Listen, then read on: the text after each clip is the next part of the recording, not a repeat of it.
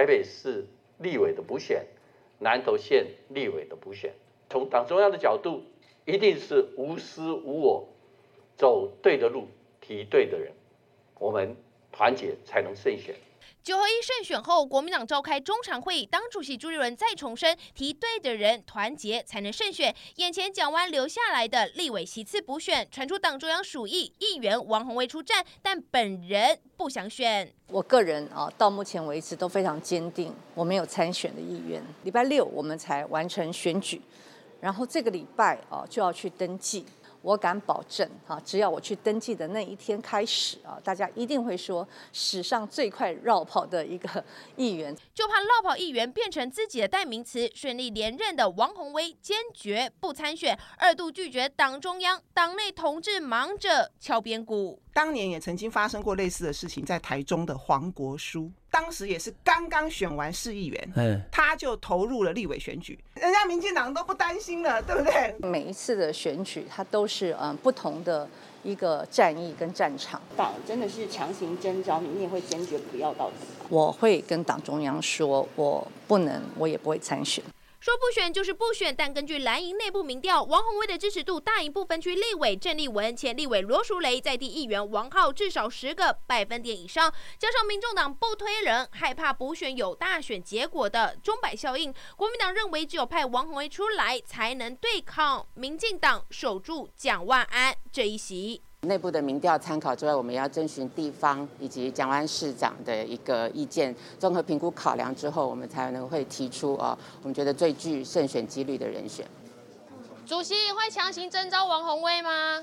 蓝营人选还在难产，对手选将抢先出炉。有意角逐补选的民进党台北市议员阮昭雄在脸书发文证实，接到代理主席陈其迈的电话，党中央决议征召吴一农再披挂上阵，因此他全力支持，有信心吴一农这回可以赢得胜选。被视为县市长延长赛的立委补选即将开打。欢迎收看《挑战新闻》，我是梦琪。今天呢，大家要讨论到的是台北市马上就要改朝换代了。那么，到底谁要来接蒋万安这个立委的位置呢？好，立委补选到底谁来接棒？好，现在成为全国瞩目的焦点了。我们要先请小玉姐来帮我们一起看一下哈，因为现在哦，台面上有可能会是蓝绿白决战哦，会不会又再一次是萨卡都呢？好，台面上好多人被点到，好像是罗淑蕾。前几天就已经跳出来说，哈，哎，他有意愿哦，跃跃欲试。那黄珊珊，哎，会不会再度来参战呢？大家也在看。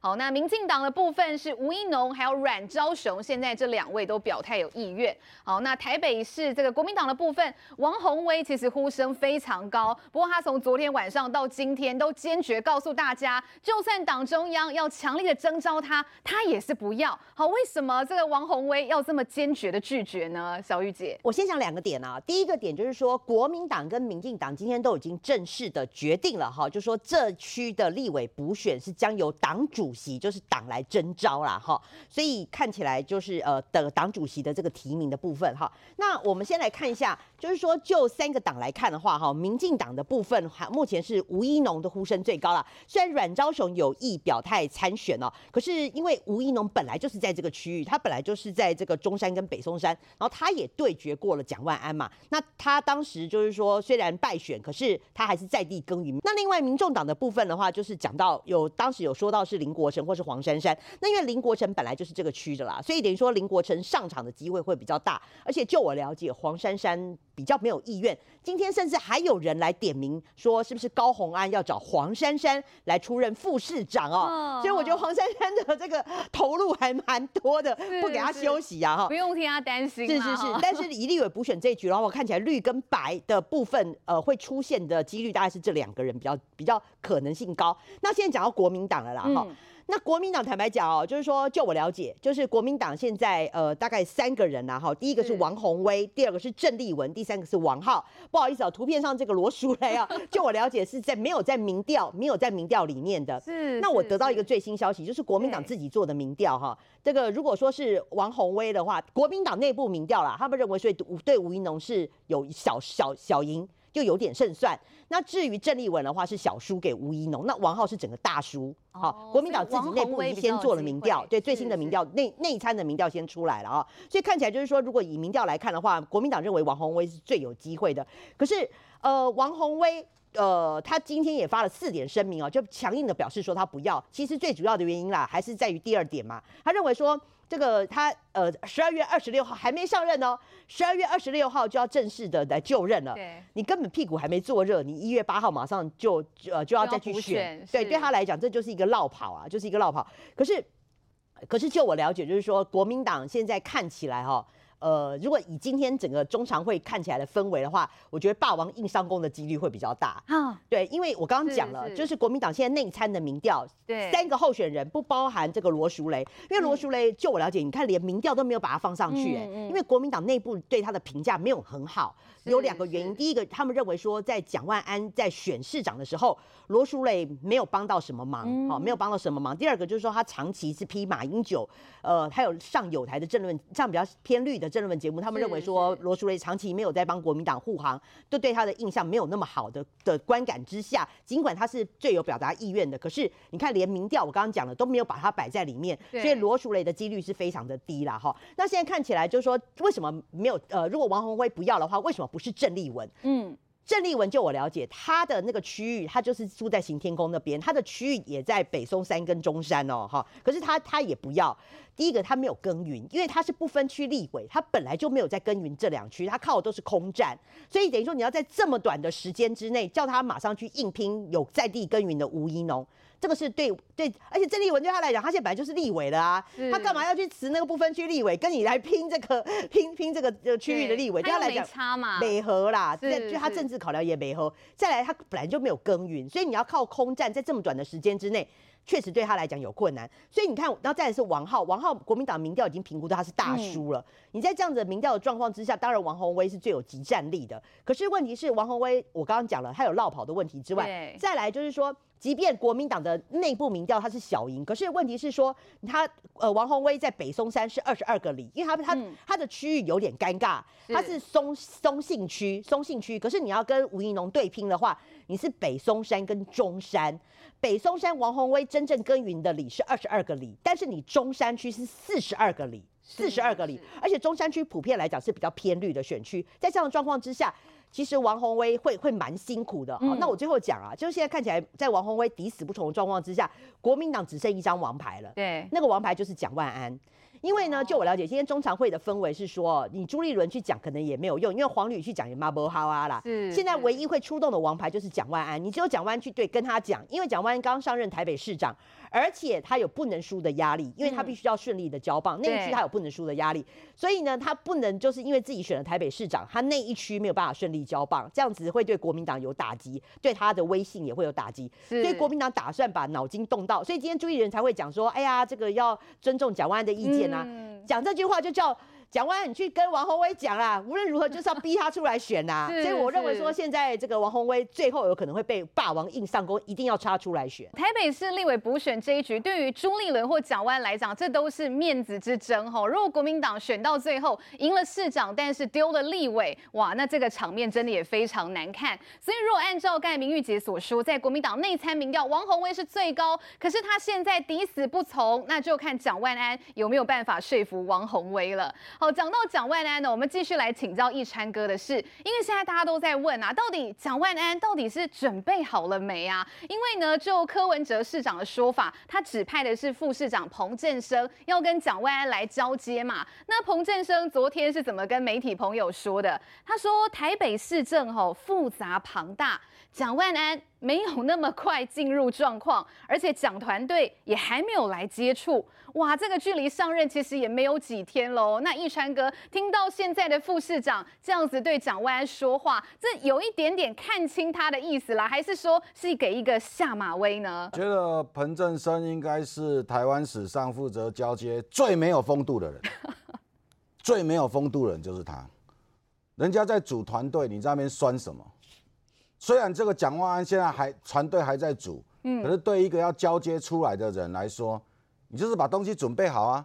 当时你们去接的时候，郝龙斌准备什么，你们就准备什么，就准备好龟头搬过去呢。嗯，你不用跟他讨论市政，不用跟新的市长讨论市政，就是该交接的文件，政府是有一套标准的，你就把这一套标准交出来就好了，不用在那边指指点点。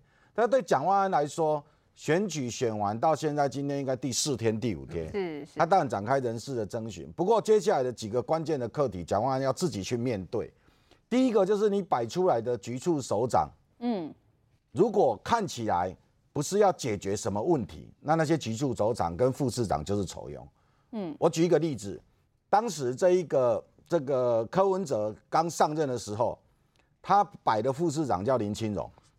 过没多久，他就把忠孝东路那个引道拆了。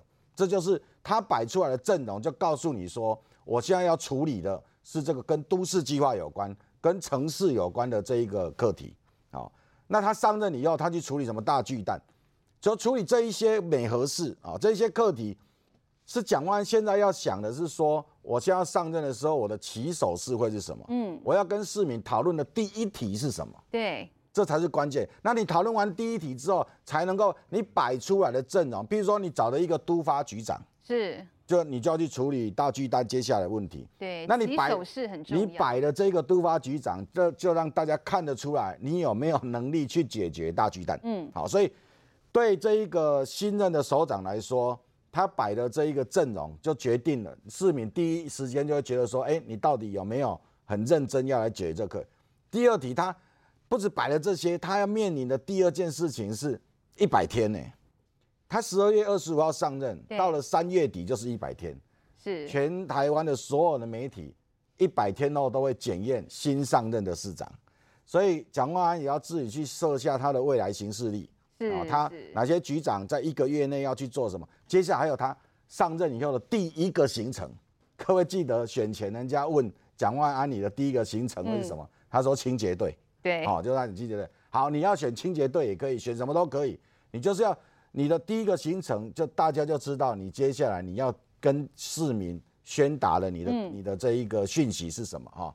所以我是觉得柯文哲现在事务团队也不用那么酸。台北市政府八万的公务员是全台湾所有的政府里头水准最高的，也有一定的 SOP，要交接就交接。好，那只是换了一批新的这个首长来，但是蒋万安要展现他这个市长的领导力，他摆出来的副市长跟他的局处首长，这些人的过去的背景跟能力。就可以断定，接下来蒋万安这个团队有没有办法替台北市带来更好的希望？易川哥讲到三个字蜜月期哦，我想要当台北市长的人应该是没有什么蜜月期的。我们战力超强的舒培议员就在这边啦，哈，检验蒋万安当然是要用最高规格来看啊，不止舒培议员啊，另外我们也来看像是台北市的王世坚议员怎么看？他说吼，他觉得看看蒋万安最近跟媒体就是在应对上面，蒋万安不管媒体问什么都说我们都在。规划啦，准备中。好，谢谢。哦，王世坚说他觉得他接下来当讲师应该会比当科学家还要轻松。好，为什么这么说呢？媒体朋友吼，其实这两天追问蒋万几个问题。第一个，上任后最想要做的市政难题是什么？谢谢。好，第一个要克服的也谢谢。好，然后跟就跟旁边的民众自拍了。还有市政还没有想法吗？好，第一个到底要克服的是什么？哎，通通蒋万安都是用字跟旁边的选民啊自拍来带过，讲不出一个所以然哎。这个苏培议员，其实台北市长的辩论会或政见发表会也过不到一个月吧？因为同样的稿子拿出来讲也可以啊，为什么蒋万安都说不出来呢？因为他的政见让大家记得最深刻的就是深蹲换车票嘛，嗯，还有预约公车呢，然后再来就是戏骨经验啊。但这些东西实质的内涵到底是什么？我我相信前面那两个政见，蒋万安希望大家忘记，嗯，不要。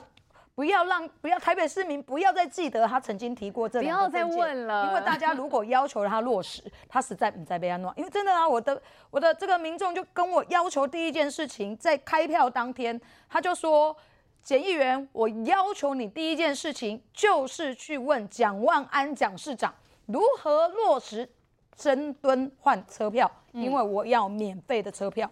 这这个就很简单。可是蒋万安一定不希望大家再想起，因为这一件事情。一定他自己在脑海里根本就知道自己根本就是出错了哦，所以蒋万安在上任之后，他宣布现在所所讲的事情，我要告诉大家，他一定不知道，因为他怎么样选赢的，其实我自己我认为他根本就不清楚，嗯，因为他只靠两件事情嘛，第一个就是信讲，第二个就是他整个选举团队所操作的超仇恨动员，让他竞选成功。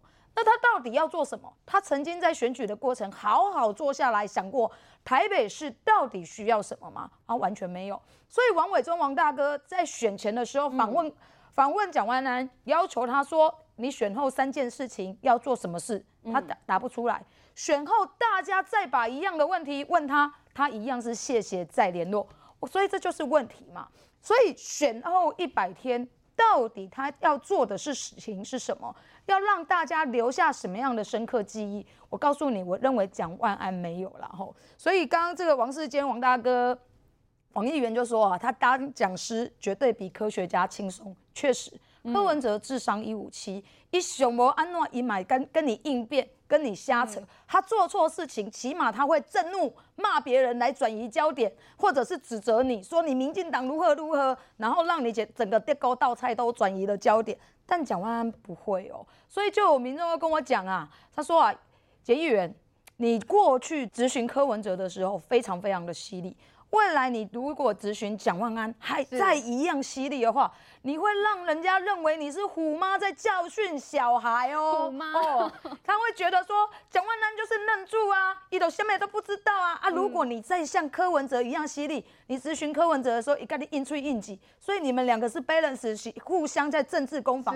但蒋万安可能就愣住哦，人家会觉得说你怎么在欺负市长啊？所以你要小心。当然我们。监督还是一样，绝对的犀利，但态度的上面就不能让人家觉得我们在欺负市长。不过台北市，我必须要告诉大家，台北市过去调起会调三年已经够了。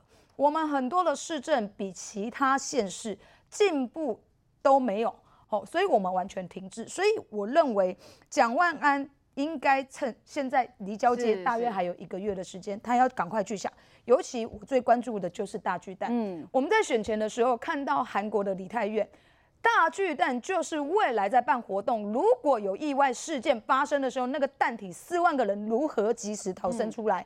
大巨蛋是郝龙斌跟柯文哲所造成的这个蛋，而蒋万安你在选前讲不清楚，选后你应该要立即提出改善的方法。大巨蛋的一些难题怎么解决？大家都在看哦。史上最年轻的台北市长蒋万安到底要怎么解决？不过讲到这个大选过后，网络上的梗图真的非常多。不知道杰明哥有没有看到一张？哦，现在网络上都在说台北市是深蹲市，那基隆市是 GO GO 柔市，新北市原之源这边是好好做事啦。吼，等一下再一起来讲。不过杰明哥怎么看？为什么现在其实好像选民对于基隆的兴趣突然提高很多？好，我好多朋友住在基。龙都在说，哎，很期待哦，希望赶快拿到免费的电动机车。结果我们的准市长谢国良怎么说呢？他说，哎，拍谁哦？现在青年要领电动机车，需要连续五年做公益。哇，底下的网友都在酸啦，说，哎，这个国良，你的任期只有四年呢，为什么叫我们要做五年的公益呀？来，杰明哥怎么看呢？我觉得那个呃，就是鸡排妹说的最有清楚，最说的最好。他说要送你一个顶级的名牌包，然后你跟我说啊，我类似的商品就好，一直到就这个是渣男。然后现在这个这个我们说这位新的市长小心点变扎市长哦，因为年轻人他其实很在意哦，他们这个耳语相传，你跟我说一句。话说，我一上你上任，你就要送我一台 GoGo。虽然你有设定年龄层啊，哦，但是呢，你说到就应该做到啊，要不然你怎么当市长哦？那现在问题来了，就是说，其实他选前呢就已经是这样子，主标题就是送 GoGo 了，但他下面有副标题，就是我们常常就是抽奖，好，你会抽什么大彩，但后面很多细节部分你要放大你来看啊。原来他当时就有说一句话，他很干跳，他说一句话说呢，你必须要每一年做四个小时的公益，做满五年的话呢，你才能领这个 GoGo 楼。所以他很巧。妙的把这个事情拖到五年之后，在五年之后，而且还加一句话说：“他说什么？他说呢，如果做不到，他就不连任。拜托，你四年送不了一台的机车，你怎么能够连任呢？所以现在大家都问这个谢国良哦，你怎么回答这个问题？他现在状况也是一样，他其实哦，他是这个事情真的很着急，所以他就跑去了问交通部。江峰跟他说一句话说：“哎，这个我们不送这个所谓的就是私有的哈，我们是公共运输可以。”那交通不是给他打了一巴掌吗？他说：“那我去找经济部工业局。”经济部工业局说：“对不起哦，我们跟你环保的部分呢，确实有一亿五千万的费用，不过你要按照我们的这个规矩来办事，你才有一亿五千万。但就算是拿到一亿五千万也不够啊，因为他最高金额是十五亿啊。好了，所以经济部工业局也给他打了打了这个脸，然后他去找环保环保局。我刚才说那是环保局，环保局说那有一亿多，所以。他整个过程当中已经找了三个单位，三个单位都说对不起哦，我们有制度的哦，有财务纪律哦，你是不可能。所以他脑袋就转到什么地方呢？因为我们知道，在这个呃基隆呢，有一些比较废弃的所谓的，就我们说的这个货柜的地方做集散，现在要做都根，他就说，那我把这个都根呢，因为都根有二分之一要捐给政府嘛，他说那要把这个都根费用来做这个呃这个呃 GoGo 了，马上又被林永昌打脸了，这有财政纪律哦，这东西是有专管专用的哦，你不能随便拿来买。GoGo，他现在是四处碰壁，不知所云哦。所以他现在最好的方式呢，就先躲起来，什么事都不要做。可是我跟你讲哦，肌肉年轻人都记得很清楚，甚至我觉得不是只有肌肉人年轻人住的记得很清楚，应该是整个北台湾的年轻人。都很在意这个事情，因为原本有个一千两百块啊月租费从基隆到桃园嘛，因为这次民党没有胜选呐，那就用 GoGo 取代了一千两百块嘛。那人家想说，哦，那我们用一千两块的月费也可以，我一台 GoGo 也可以啊。所以你知道，我觉得现在最积极的不只是基隆人哦，现在连新北市跟台北市人都在看哦，到底这个呃这个你的这个谢国良哦，小爱爸爸好，小爱爸爸不要忘记你回去要看小爱，小爱会问你爸爸说，爸爸你的 GoGo 有没有给人家？好，小爱爸爸。很小爱真的很可爱，眼睛大大的。不要老是你的小爱爸说：“爸爸，我同学说你要给人家勾勾肉，结果没有哎，你怎么去面对小爱？因为我们知道这些选举他是把小爱当做是主轴嘛哈。同学也会问，呃，对，同学问啊，每个人问啊，勾勾，那你还怎么进行你的市政？我们这么说一句话：既然你选了，你的你的支票就兑现。以你家的家产而言，好，我们知道你是上市公司啊，我们帮你估算，你上市公司总市值大概差不多是超过三百亿新台币了哈。你只要卖掉一点股票，绝对有十五亿。好，你现在那个公司的股票之前还是涨停板，涨到不得了。好，我不动你二二信，因为二信基本上来说，这是你家族事业，那你就把你那个上市公司好卖十五亿。好，来符合这个大家的需求嘛？这你可以做得到啊！而且十五亿的股权对你也没有影响很大哦，还可以再增资，对好，再减再增资，你都可以玩。好，但是问题是哦，所有年轻人在看国民党的谢国良，好，第一站，好，到底你的证件有没有被执行？哦，谢国良开的支票没有办法兑现哈，这个原基议员等一下来补充哦，因为这个虎妈哈，这个苏培议员这边哦也要来跟大家补充哦，哎，当家才知道柴米贵啦，来议员怎么看？小爱爸爸开的不止 GoGo 楼啦，吼，这个小爱以后在学校会被同学哦来要很多东西，因为他同学的爸爸会要求他去问小爱说，恁爸爸看我一台 GoGo 楼，那当时要有。另外，阿有一个小爱爸爸谢国良在选前开了一张支票，叫做“确诊的朋友，你辛苦了”。小爱爸爸了解你的感受，谢国良全国首唱染疫慰问金几万块哦，就是只要染疫，只要留着 PCR 或确诊通知书或者相关医疗机构，都会当领几万块哦。这是从什么时候开始算的？哎，两年内都可以申请哦，两年内申请哦。然后以劳动人口跟家中经济支柱优先申请，不过两年内你都可以去领。我给大家看这两年基隆的确诊人数五瓜这样，我给大家看，光二零零光二零二二年哦，就十五万零四十。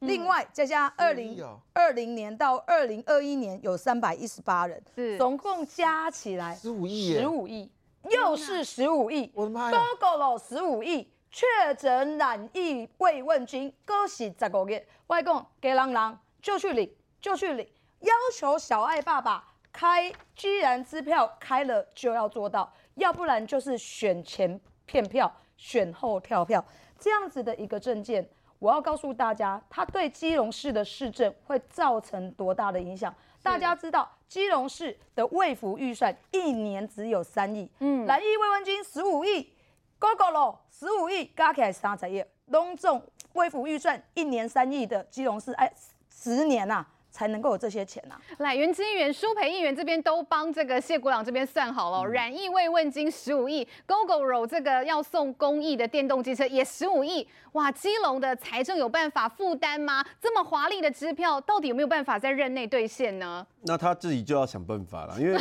因为 选，你们要听他讲话吗？不是啊，选举谁开证件谁要去落实嘛，因为检验一个人证件说到做到，本来就是一个很重要的事情。对，那。他他是有讲说他是十五亿是要分四年编列啊，可是为什么又讲说连续五年做？连续五年这好像是最近加的。对，但但我我有可以这样子吗？他任期只有四年呢，啊，如果如果下一任没有当选，那前面四年做公益的年轻人不就被猜但但但但我觉得他比大家都还要着急啊，大家在那边笑他骂他，其实他内心会更害怕了，因为他四年后是他要选连任嘛，所以这个问题他自己要去想办法。那我觉得他的出发点。还算好了，把这个公益加进来是说他他是鼓励大家做公益嘛？是。但但是加这五年有点怪了，因为他是连任一任期只有四年。对呀，议员也觉得有点。昨天是我是有听到一个说法是讲说这个五年是没有强制性的，就是说你可以先先可以先拿啦，那但是有规定你说你一定要做到五年啊，等于是有一个信赖保护的原则呢。那如果是这样的话，他反而可以解套。不然的话，他假设他他他现在编了预算，然后说对不起啊，你要领的，你要先做五年我才给你，也很怪嘛。变成说下一任才能给，可是预算又是这四年编的，所以这有点这有点非常奇怪。然后再来就是说，其实刚刚讲说那个中央的补助的部分，其实我觉得有点误解啊。他们的做法应该是说，如果一个个人他要去买买 GoGo 的话呢，他应该会有个会有一些补贴，比如说中央政府会补贴，地方政府会补贴，然后你旧换新也会补贴，所以。他们基隆市政府就是把你买这个机车所有的补贴扣掉之后，那个差额补助给你啊。嗯，所以这个其实跟王国才所讲的说什么要要不要给你钱，这是两这是两回事啊。所以这个部分有点误解。反正总而言之，这个钱他自己要去想办法生出来，就是自己开自己开支票，不然的话连任就很很困难啊。九合一败选，民进党弥漫在低气压中。我们有谈论到就一个制衡的原则。呃，可能希望用呃更大的制衡力量来平衡台湾的政治势力。那其实那天的气氛非常轻松哎，我们民进党一向大明大放。但是关起门来，呃，什么都可以说，什么都可以批。前天出席总统便当会的陈时中竞选总干事吴思瑶转述当天情况。会中，总统蔡英文鼓励大家不要沮丧，要团结。毕竟从各项执政成绩跟总统的民调来看，外界还算肯定。但是选举结果显示，人民不希望民进党独大，未来的党职责该由中生代承担责任。这一次的九合一大选，民进党遭遇到前所未有的挫败这个部分先来请教易川哥，因为其实小英总统这两天谈败选，他说他觉得说，虽然说中央有不错的执政成绩，好各式的民调，中央的民调其实也都蛮亮眼的，不过台湾人民可能不想看到民进党独大。好，易川哥怎么来解读这样子民众的心态呢？呃，这一次的选举啊，就反映了中央执政用的语言呐，跟地方的民意有非常大的落差。嗯，啊，我们经常看到很多造势场合，包括助讲的人员，各式各样，不断的在谈台湾的总体经济。嗯，超越韩国，超越日本，防疫成绩全世界第几名？然后我们的公幼、公托什么社会住宅，叭叭叭叭讲了一大堆。是，然后那个民众问说啊，然后呢？嗯，我的薪水有增加吗？嗯，我原来开计程车，疫情期间我不能开。我原来开餐厅，你政府叫我关起来，我跑去送富胖达，啊，这些谁要补给我？嗯，然后呢，中央中央这个民进党执政，然后在上面讲的，好像都很好，可是人民感受不到，所以这一次选举就反映了这一个。呃，中央执政跟地方的民意之间的这样一个，我我用的文字叫做大家用的语言不一样啊，这个大家的感受不一样，所以这一次选完，大家各方面都在检讨各式各样。那我是非常反对去检讨人呐，嗯，比如讲检讨对一个人啊，啊，因为一选，还是伊的团队选，还是伊团队的什么人，还是有人只啊去外卡，还是有人只去检讨人，可以门关起来检讨。只要公开批判某一个人的，那个人就是该被检讨的。对说公开讲，我今天刚刚讲这定位酸输的是因为三米两的关系，是那个人就是该最该被检讨的。因为检讨人要内部检讨，检讨事情要公开检讨。就是说，大家来讨论说，民进党执政为什么自我感觉良好，然后呢，基站呢，加做工呢，啊，啊加上班族为什么无感受到？啊，那这个是我们内部要去，就是说大家要讨论。然后所以今天中常会，今天下午中常会就决定由郑文灿来组这个检讨的小组，啊，然后一定要交出一本报告，跟党内跟这个人民来对话，说我我们哪里做错了啊？但是呢，我是很反对去检讨跟人啊，那人的人的部分是内部检讨，不应该去公开批判。现在这几天所有针对个人的那一些批判跟讨论，都一直在伤害民进党。那对民进党的支持者来来说，或者是对一般的民众来说，讲啊，你民进党的酸输啊，酸输的被俩战犯，嗯，哦，那公开批判，然后只会让那个撕裂越来越越深嘛。我觉得这个。整个方向不太对。来，小玉姐，其实刚才听到易川所说的，民党这几天好像弥漫着抓战犯这样的氛围，可能会让很多绿营的支持者光是看新闻就会觉得很心痛哈。不过我们来看到的是，被称作是神级预测家的日本学者小笠原，哎，他最新呢又有一篇 Po 文哦，他说这一次选举吼，其实不是二零二四的前哨战哦。虽然国民党这一次选战打得很漂亮，可是呢，接下来因为国民党没有办法提出有说服力的中国政策，因此呢，他预测民进党在二零二四胜利的可能性也是非常高的哦。先讲了哈，就是说小小丽媛博士他也有提出他的一些见解了哈，他会认为说，第一个，呃，如果把这一次的地方选举当做二零二四总统的前哨战，他认为这个是不对的哈，因为呃地方选举还是跟个人候选人的特质是比较有关系的，包括就是说像呃国民党他这一次本来就是执政的优势哈，他的这个连任的像侯友谊啊、卢秀燕这些本来就是有执政的优势，所以他认为说这个呃国民党起跳的基准是比较高的啦哈，那再加上民进党像一些政治级的明星林佑昌啦、郑文灿这些都交棒啊，所以他认为说这一次的地方选举国民党本来就是。占有比较大的一个优势哦。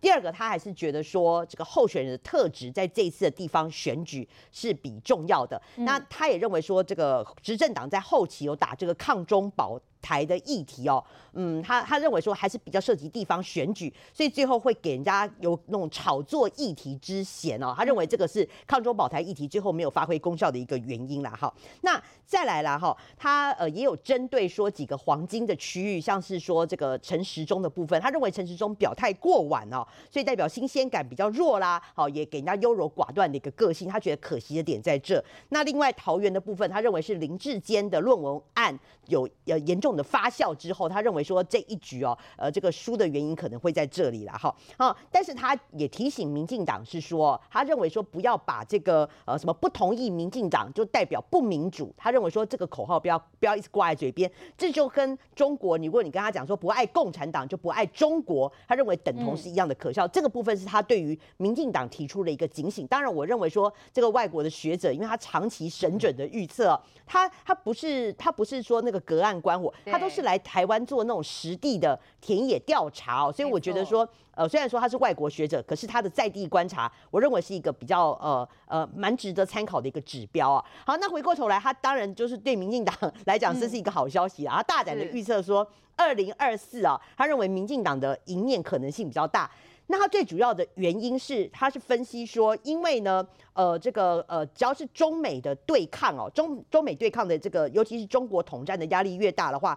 国民党一直始终拿不出有力的或是说服力的一个政策策略来说服台湾的民众。他认为在这样子的氛围之下，他认为民进党当然对于二零二四的赢面会比较大，尤其美中对立的状况之下，对国民党更是相形不利哦。所以这个部分当然是给国民党的朋友参考，就是未来不管你是提出谁，像最近侯友谊，我们知道说他有一些备战的一个准备啦，哈，包括他挺了一些国策呃相关人士来帮他上国政的课啊，他也在加强两岸论述跟国际观。因为你不可能再问他未来什么两岸论述或国际观，如果他要选总统的话，永远都讲说后后做代机，后后做代机，这一套是不可能行不通的啦。两岸一定是必考题啦。对，这也是国民党这几年来哈，从韩国瑜的就一路走来，就是这个国民党相对的弱点啊。如果说他们也提不出一个相应的对策来讲的话，那以这个日本学者的观点，他认为民进党哦，不管推出谁的话，他觉得是胜算是比较大的。整合一大选才刚刚结束哈，不过杰明哥，我们可以发现这几天二零二四的讨论度其实是越来越高哈。国民党可能很多天王都要先在里面打一架了。那今天有一份最新的网络民调出炉，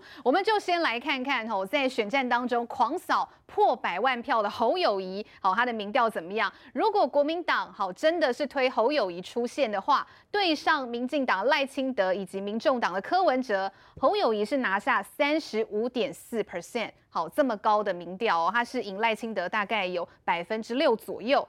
好，那么呢，往上来看一下，如果国民党最后是派出所谓无私无我的朱立伦的话，好，那就不好意思了，哈，那就变成柯文哲是第一名，三十六点一，赖清德三十四点七，朱立伦十二点一，好，大概是柯文哲的三分之一。这个民调大概有四个方向可以讨论。第一件事，他们认定就是民进党一定会派的是赖清德，所以他说的民调都是以赖清德为主。那也或许某种程度也呼应的，就是大部分的民意认为说，以目前为为止，民进党有三个候可能的候选人哈，包括了就是我们前任的副总统，还有包括了就是郑文灿，还有包括我们说的赖清德，大概是认定赖清德应该还是比较适合。担任民进党的一个总统候选人，哈，这是他的表达的意图。是。那第二个表达的意图是什么？就是朱立伦很弱，哈，不要思考朱立伦，哈，因为朱立伦在里面，他得到的民调是不不论任何组合里面，任何比较里面，他就最烂的，就是十二点一。所以这个民调也告诉你一件事情，说啊，朱立伦就不要想了，哈，你就好好当个总教练。总教练是谁说的呢？总教练是侯友谊说的，哈，因为有人说啊，朱立伦自己选的不错啊，好，叫侯友来表达的时候，侯友来说啊，他是一个不错的总教练。懂了吧？好，所以总教练意思，总教练意思什么东西？他是不上场打的哦，他在后面呼喊的哈。所以对于侯友谊来说，已经巧妙的切割朱立伦，你只当这个总教练不适合下场打，所以这个他要告诉第二诉求就是朱立伦不行哈。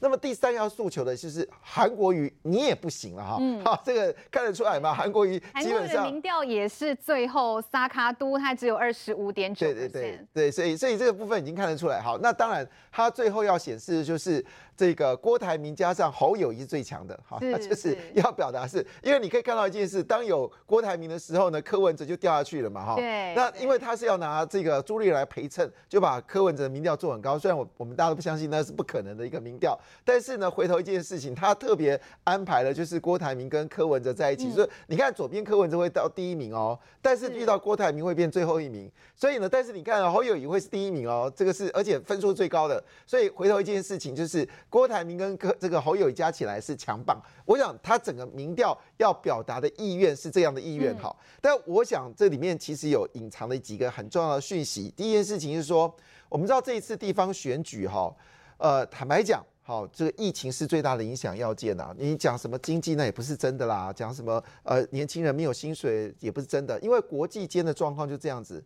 唯一能够逃脱疫情、能够继续胜选的，只有德国马克宏，嗯，其他包括川普。江省还有德国的呃澳洲的这个执政党，没有一个政党在这次选举里面可以不复不不翻车的。所以我说这个疫这次的选战其实就是疫情。那明年的状况，我先跟大家预告，虽然大家预估说明年经济成长可能不太好，我很乐观。我认为明年的内需市场大概成长幅度超过四个百分点以上，大家会突然之间百业全部起来，然后消费大幅增加。这是第一点。第二点呢？我们民间投资呢，今年是增加七个百分点。我估计明年呢，有人说很悲伤悲观，不会去中化会让更多的台商外商来台湾，从桃园到台中到高雄哈，那所有的还包括科学，因为呃竹科实在是没有科学园区了，所以每个地方都会有大投资。所以我认为明年状况是好，对执政党是有利的，所以也不要太悲观。好，回到了这个地方来看。当然，因为现在突然之间国民党大胜啊，所以人们总是有那种情绪哦，就把这个侯友谊做得很高。那我这么说一句话，侯友一定会选总统。好，他是绝对会走。朱立伦绝对没有办法跟侯友谊拼搏，因为呢，事实上不是现在已经不是这个传媒在帮忙侯友谊在造势，迫不及待替侯友做造势。事实上，在选举前的时候，《中国时报》就已经造势了，而且侯友谊唯独跟一个报纸说他一定会责任来，他会承担，就《中国时报》。《中国时报》之后还帮他做一个民调，证明新北市人有超过三成以上的人认为说侯友去选总统，选上选总统没问题。所以以这个状况来看呢，其实也不用他拱了。好，其实侯友谊呢，朱立伦已经没有办法跟侯友谊拼搏了。我认为有越来越多的国民党一定会站在侯友谊过程，所以呃过背后朱立伦现在要做的事情呢，就赶快把侯友拱出来，这就把球。丢给了民进党。如果民进党还在思考什么，我什么时候选出党主席啊？好，党主席之后我要不要初选选什么总统？那我可以跟你讲，那就重套。好，这个二零呃二二的选举的复测，因为你们提名速度就慢，以为自己可以赢得多数席次。好，所以我做个总结，民进党一定要学会一件事情：天下武功，唯快不破。要不然以现在气势来说，侯友谊的气势确实是压抑你们民进党，这是事实。侯友谊在这份民调看起来哈，如果说他真的想要选总统的话，朱立伦真的是挡都挡不住哈。不知道袁之元怎么看这份民调哈？一个呢是这个你的老板嘛哈，一个是现在的新北市长，哎，两个人的民调差哈贼呢。这个侯友谊在萨卡都的状况之下是赢赖清德百分之六哈，就现在的民调来看，但朱立伦是落后人家一大截。这个原机缘，因为我们如果要推候选人的话，就一定要赢为主嘛。那现在民调看起来侯友谊就是侯友谊会赢啊。对，但侯友如果不是侯友谊，哎，就是郭董了。好，郭台铭也有百分之三十二，也是萨卡都当中占上风的。郭董他不会回国民党了啦，因为那时候离开国民党的时候，其实对国民党是蛮多怨恨的啦。嗯，他可能会去支持我们的候选人，因为。侯友谊最近跟他关系还不错嘛，两个好像互动很蛮密切的，所以到底有没有私下见面呢？因为今天报纸好像也有在写哈。嗯，媒体报道是有嘛，那所以大家也传出来说，如果是侯友谊选的话，郭台铭可能会支持，但前提是侯友谊还是要选。那我觉得现在侯友谊大概也就七成左右要选而已啦。为什么？因为他选还是有些难关要度过嘛。第一个就是他难关是谁给他的？是朱立伦给他的吗？不是，自他自己刚连任成功嘛，要去选总统，本来就是需要有一篇感动人的声明嘛。那现在看起来民调是赢六趴没有错，可是这个民调也有可能是他民调最高的时候嘛？有没有可能宣布参选之后民调往下走？因为民进党因为攻击他绕跑这件事情啊，就说不管不管你接不接受他绕跑，他就是他就是没有就是绕跑嘛。那只是说他有没有办法说服大家接受这件事情嘛？所以这个就是他接下来遇到的难关。我觉得民调赢是必要条件之一啦。那领先六趴够不够？这个是要去评估的，因为有有可能就是。那再来就是说，他最近他在还没有宣布参选之前，大家一定会拱啊，然后气势不一样，民调有没有在往上？我觉得这也是观察指标之一，因为民调有变啊，在选前的时候，那时候也有做过类似的民调嘛，侯友谊都输赖清德。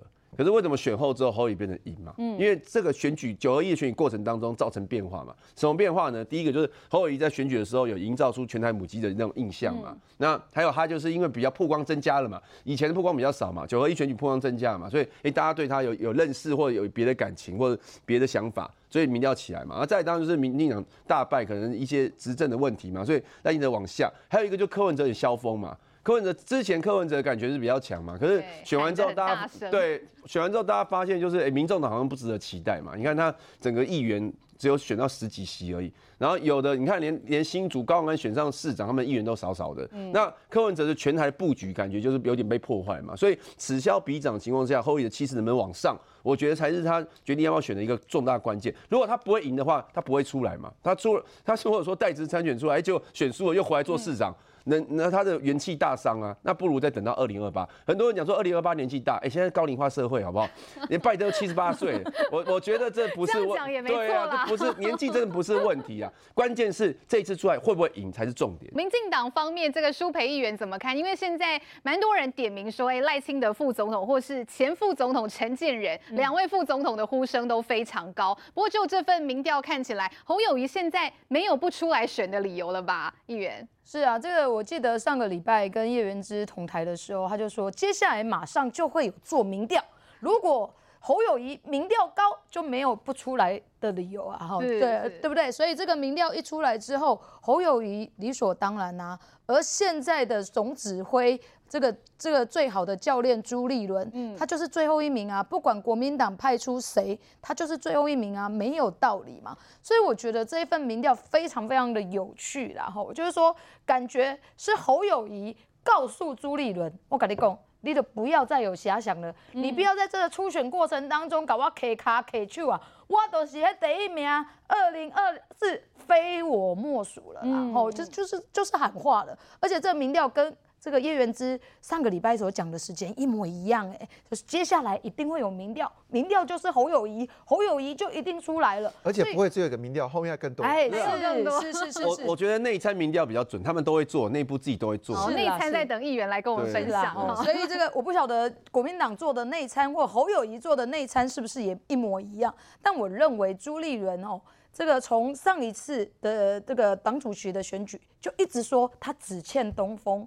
现在好不容易当上了党主席，经过了这一次九合一大选，然后这个选举也让国民党士气大振。我不认为朱立伦会这么轻易的就把这个总统的选举就这样让出去了。是。那对民进党来讲，当然民进党就是刚刚大家所讲的这一次的败选，反省跟检讨一定是最重要的。哦。那对人的检讨是太简单，如果把所有的败选归罪给一个人，那那个人离离开就好。但是是这样子的吗？绝对不是。所以我们现在很多的党内同志一直在面啊找战犯啊，说是你的错、我的错、他的错、谁的错？我觉得这都大可不必，因为如果只是要这样选，那这些人离开就好。但问题是我们为什么在这一次的选举没有办法把上一次的八百一十七万票投给蔡英文的人？呼唤出来投票，除了整个选情之外，除了整个疫情之外造成的影响，难道我们的选举的选战策略上面没有值得检讨吗？就我自己看来，有大大的检讨的可能。因为像很多的这个在市长的选举里面，我们在基层的动员，很多的民进党支持者没有被动员到，为什么？因为我们觉得，我们只要保有基本盘，我们就会胜选。但我们的基本盘在这一次里面为什么没有被呼唤出来？我觉得这一次哦，郑文灿郑市长所主导的这个检整个检讨小组是非常非常重要的啦。中国的白纸革命现在是遍地开花哦，而且杰明哥听说现在演变成的状况是在广州这边有一波逃难潮。是的，因为突然之间在凌晨的时间呢，就是广州的天河，天河是广州最繁荣的城市，也是它工商最就是等于是。相对我们怎么解释好？就是上海之于中国。就是天河之于广州，好，突然之间临时间全部隔凌晨就说要封城了，那而且给这个当地的学生说句话，你立刻要离开，要不然你就会没有食物。那我们知道现在天气在南方还是比较温暖，但北方已经开始冷了，所以他要求所有学生立刻走。那你知道在临时之间他们能做什么事情？能打包就打包，赶快冲车站。所以现在整个广州附近的南南广州车站还有广州车站全部排满人哦，那等不到车也买不到车票，因为突然之间。那么事实上，他们现在露宿街头，甚至有人就决定我先离开，先走再说。因为我们知道上次郑州这个广州郑州这个富士康的事件，他们是连夜逃跑嘛，其实状况也是一样。那现在紧张程度已经到什么程度呢？现在整个广州城其实是人人自危，因为天河如果连天河都会关的话，那其他几个区域是不是关呢？那番禺哦更夸张，番禺这个就是广州番禺呢，他还公布一个消息，他说：哎，你们这些如果工厂没有开工的，哦赶快离开，喂。我这怎么回事？